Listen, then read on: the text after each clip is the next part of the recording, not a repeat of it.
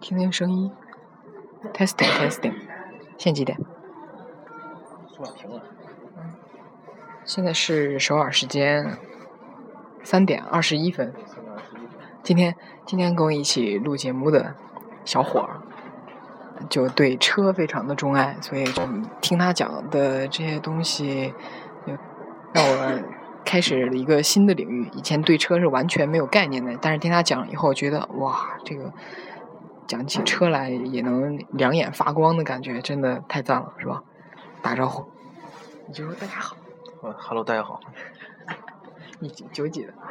九五九五九五年，很年轻的小伙儿，但是对车特别的特别的了解吧，反正感兴趣，对吧？嗯，上次我就听他讲那个对路虎这个车的一个，嗯，怎么说？就描述嘛，就打破了我之前对这种车的一个错误的一个概念。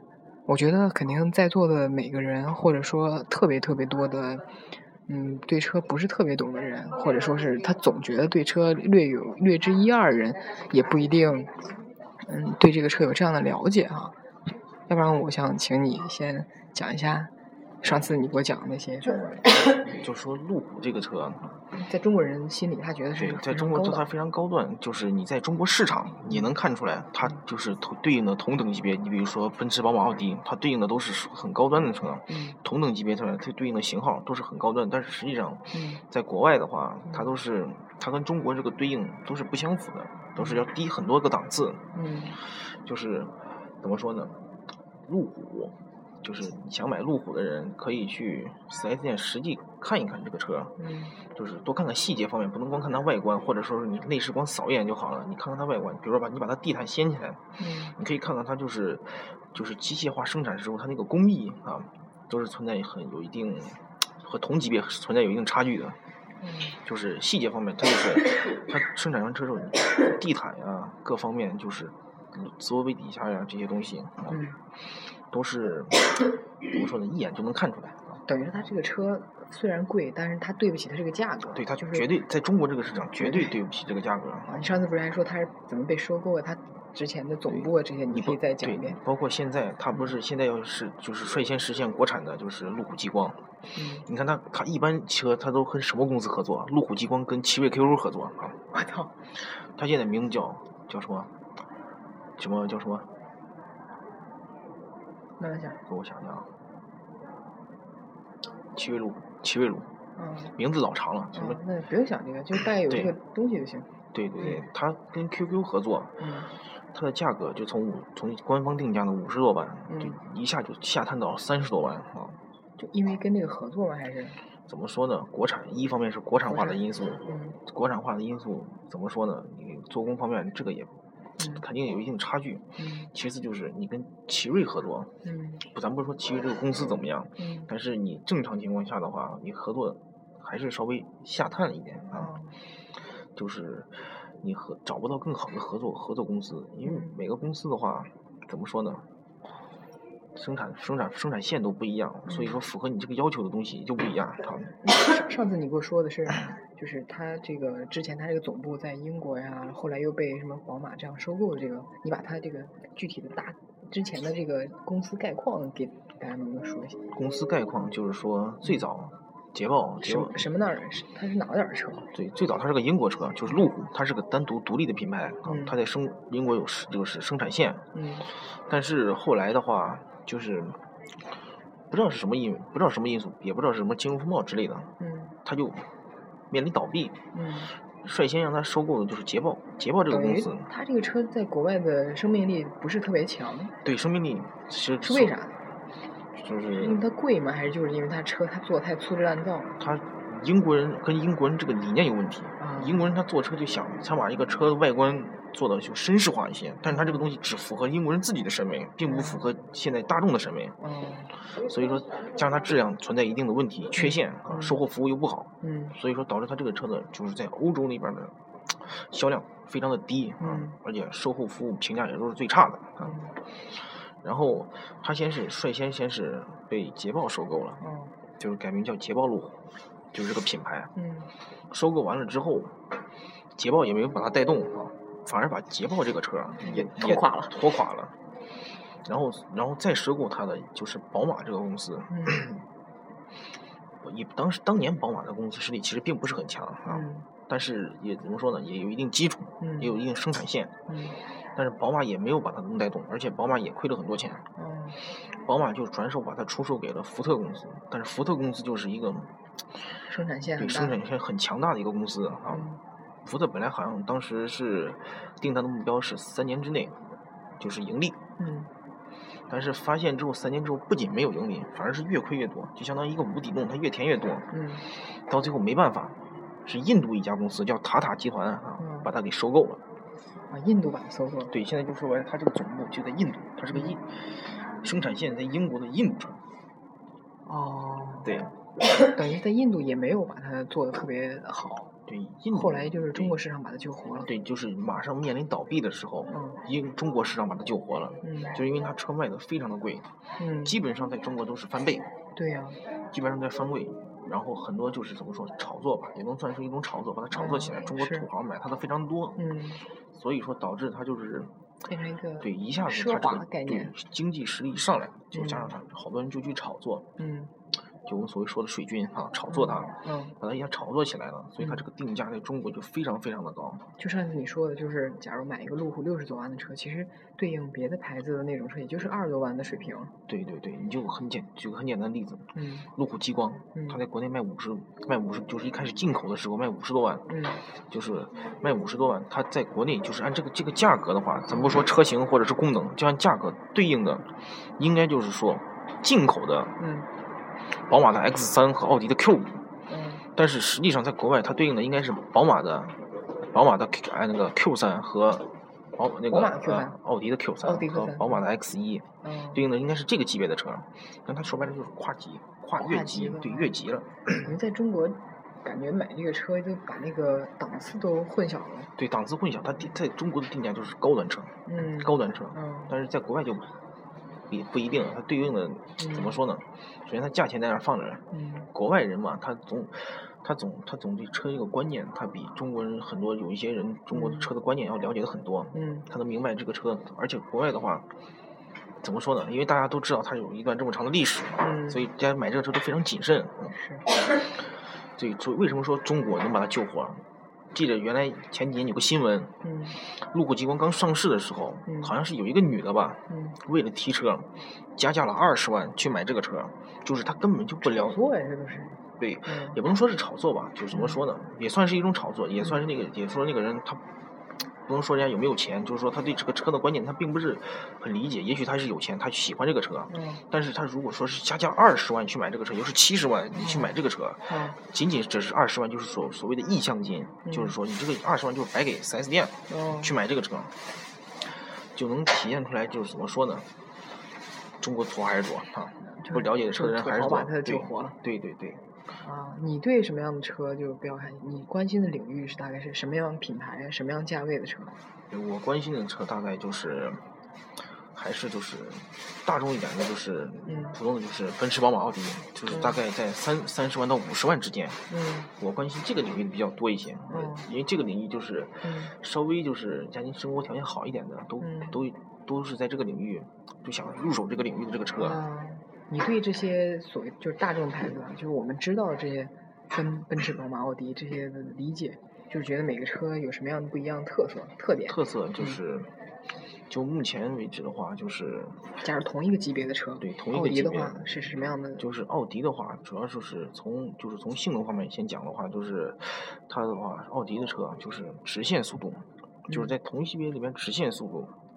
就是应该是最快，应该是它最稳健的，因为它是四驱系统啊。可以，你可以举一个例子嘛？就是假如同一个级别的、同一个价位的车，不同品牌这几个车。就比如说奔驰，奔驰 C 级，奔驰 C 级和奥迪的奥迪的 A 级车，就是就是 A 四级，就是 A 四这个 A 四的车去做对比。嗯。就是说，就是说同同同等马力，就是同等配置的情况下，肯定是奥迪最快啊，就直线速度。直直线速度怎么理解呢？就是直线速度就是百公里加速。就是到一百公里用多少秒时间？就大概这个就这么理解。因为奥迪它的黄金搭档嘛，就是跨手的四驱系统和它的七档双离合变速箱啊，它已经结合的非常完美了。哦。对，所以在这个里面，像它是四驱，嗯，就是无论是下雨天还是下雪天，它都非常稳，对比后驱更稳健一些。哦。那宝马呢？宝马就是宝马，它最出名的就是因为它的操控，嗯，尤其是他当时就是一八九三系和一九零三系，嗯，当时它的操控非常精准啊，嗯，就是所以说那个时候宝马就是因为这款车，所以它才出名了啊。嗯，非常精准，对运动性，对运动性就是它那个怎么说呢？就上次你说它那个方向盘，它是一圈半，对，它方向盘比普通车少了一圈，嗯，少了一圈，等于它就是操作起来的话，非常的敏捷，对敏捷，敏捷，敏捷。哦，奔驰呢？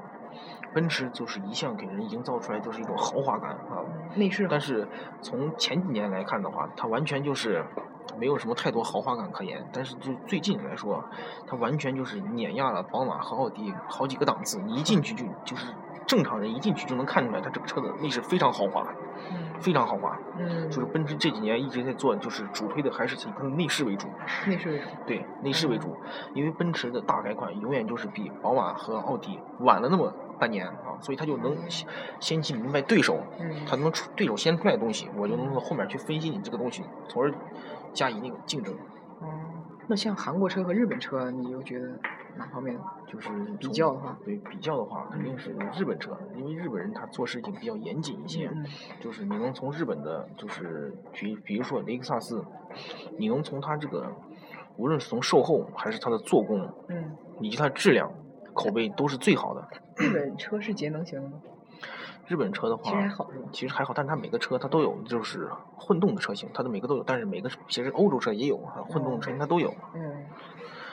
嗯，一进去就是同级别，还是说同级别？嗯。就是同级别给你营造出来的舒适感。嗯。就是豪华感。嗯。完全就不逊不不逊色于就是什么就是欧洲这些豪华品牌，完全不逊色于他们。但是性能呢？性能怎么说呢？因为它主主推的不是性能这方面，就是它内饰豪华感、舒适感。对它给你营造的，尤其是雷克萨斯这个车，给你营造的就是豪华感和舒适感啊。哦，它对性能追求并不是很多，对，并不是很多。韩国车就韩国车而言吧。嗯。如果让你非要让你说一个它的好的方面的话，它是什么呢？韩国车便宜。对，就是说便宜，就是便宜是吧？就是便宜，就是同级别，就很举很简单的例子，在国内的话，索纳塔八，是哪个牌子呀？就是北京现代的索纳塔八，它非常，就从空间、空间和外观来讲，外观其实也非也很漂亮啊。空间的话，比同级别你花到就是十万块钱花到的东西要买的空间要非常的大，大很多。嗯。对，这就是我现在对韩国车的了解。了解。对我对韩国车了解并不是很多。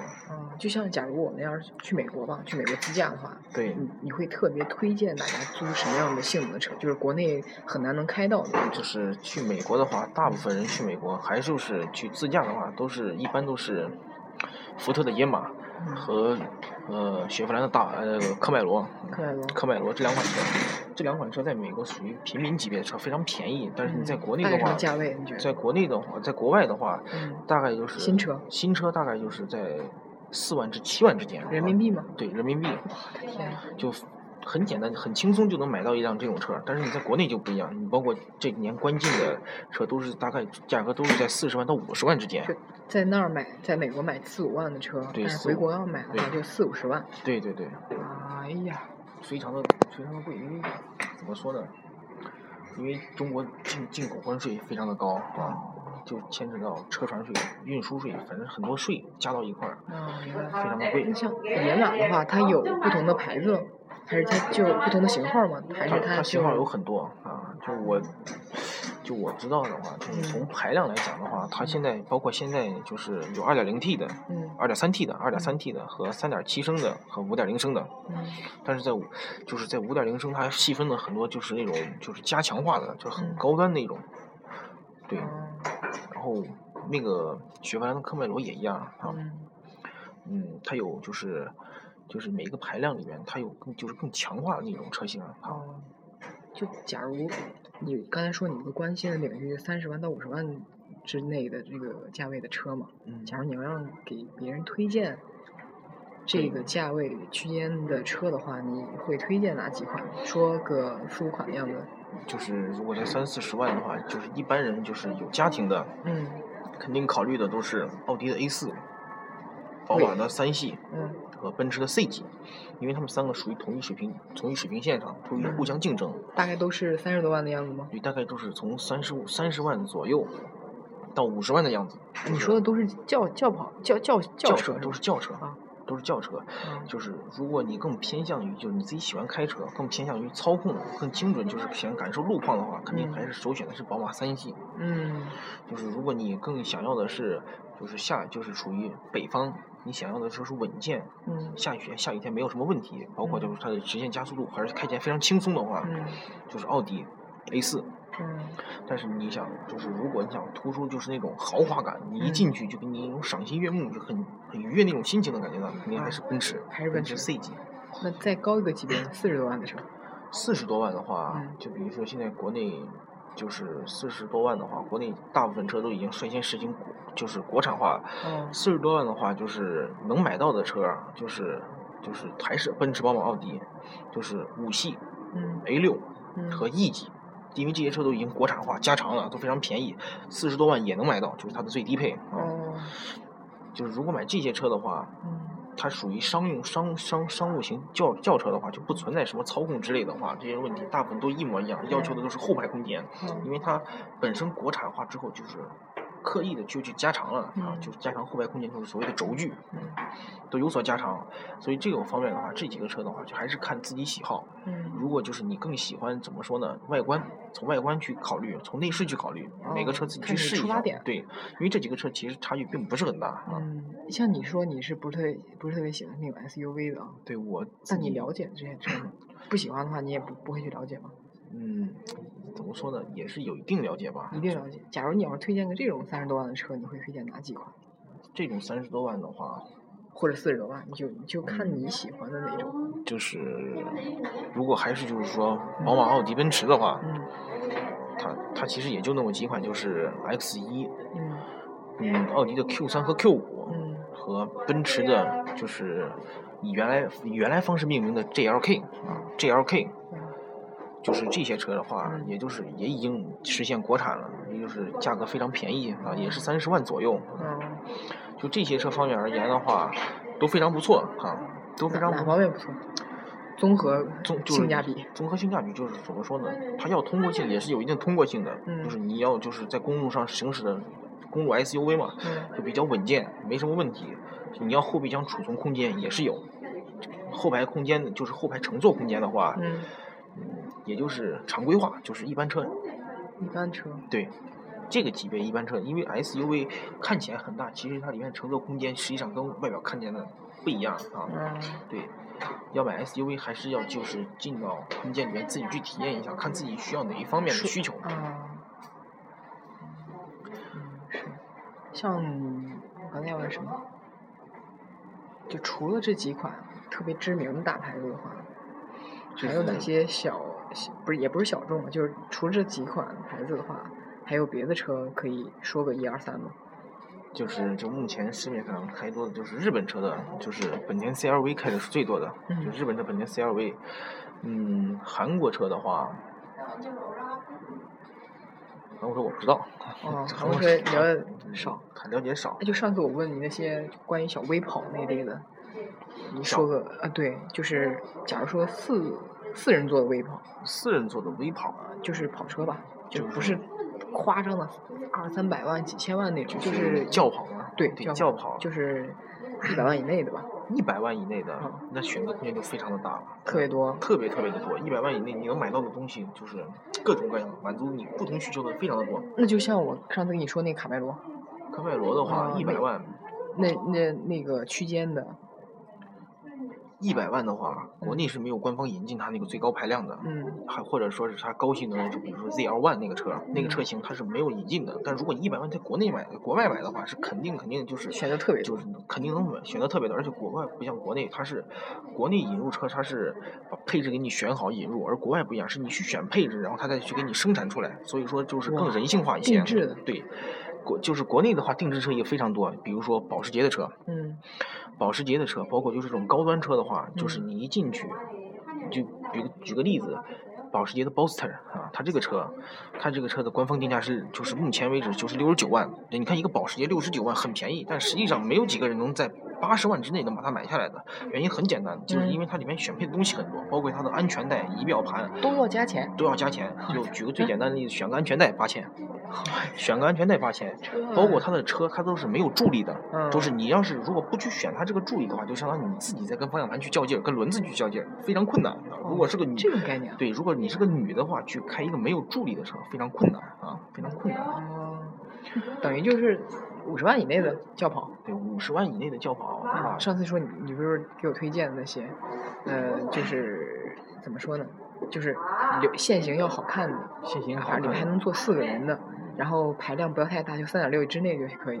就是轿跑的话，五十万以内所能选择的这个空间就比较狭小了。比较狭小是吧？对，就是你所选择的轿跑，就比如说宝马的四系，宝马的四系。呃，奥迪的 A 五，奔驰的 E 级进口，就是在国内叫 E 级进口。嗯嗯。还有就是两门轿跑，包括韩国车也有什么劳恩斯酷派啊，也是两门轿跑啊。嗯，它已经属于劳恩斯酷派，其实属于跑车。两门轿跑的话，就我所知道的，也就这几个啊。这几个排量都是怎么样的？有小排量，都是二点零 T。哦，二点零。二点零 T 四缸涡轮增压。四缸涡轮增压，但是如果你就是钱就是钱在五十万在八十万之间去选择它们的话，它们都有相对来说各自排量更高的。嗯。比如说宝马的四系，它就有它自它自己就那个直列六缸三点零的涡轮增压，它那个车，你包括奥迪，奥奥迪也有，就是更高的机械增压啊。包括奔驰，它也有它自己的三点零涡涡轮增压啊，就是你越往高走，它越的就是排量肯定也会越大，给你供方便选择也会越多。排量应该怎么理解？总觉得排量太大了就是费油。还有排量还可以怎么理解？排量怎么说呢？嗯，就是耗油的话，还跟个人就是跟开车习惯，跟人开车习惯和他这个车生产出来，包括他这个是它变速箱的调教、发动机的调教和你就是。嗯，还就是说的驾驶习惯，这三个有关系啊。就是如果你开车平常很温柔的话，就是一个三点零的车，你百公里油耗也不会很多。就是我记着原来有一个，就是我有一个朋友就给我说过，就是他开，就是他开的，就不是他开，他朋友开的那个 C 六三那个车，它是六点二的排量，看着。这个排量在国内的话，如果是说正常人去看，就是大的吓死人那种排量啊。但是它是温柔驾驶，也不过就是二十个油左右。嗯。也不过二十，就是平常平常咱们所开的二点零的车，你一个月的油耗也就是在十一个油、十二个油左右啊，就是大概是这个样子。其实并没有大太多，大很多的样子。嗯。还是跟个人驾驶习惯，或者说是就是车的生产，就是发动机发动机它的调教。发动机的调教，或者说是排，就是嗯，变速箱逻辑问题有关系啊。不过现在的车的话，基本上在这个价钱的这个车，它都有模式选择。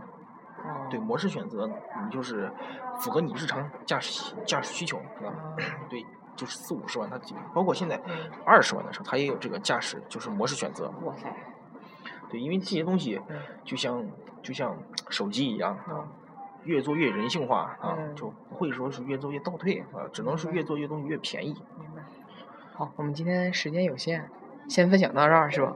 我发我发现就是一打开这个话匣子，你就完全收不住，就是就是平时也不是很爱讲话的人，对吧？但是一理解就是讲到你喜欢的这个领域的话，就完全 开始两眼放光那种感觉，是吧？真真的是一讲到自己爱好的时候，完全这个人就活了。就就我们俩现在是在医院，然后等一个人输液呢，然后就闲来无事侃两句，是吧？对对。行，现在是首尔时间，呃，下午三点四十五分。这期我们现在就这样吧，拜拜。拜拜。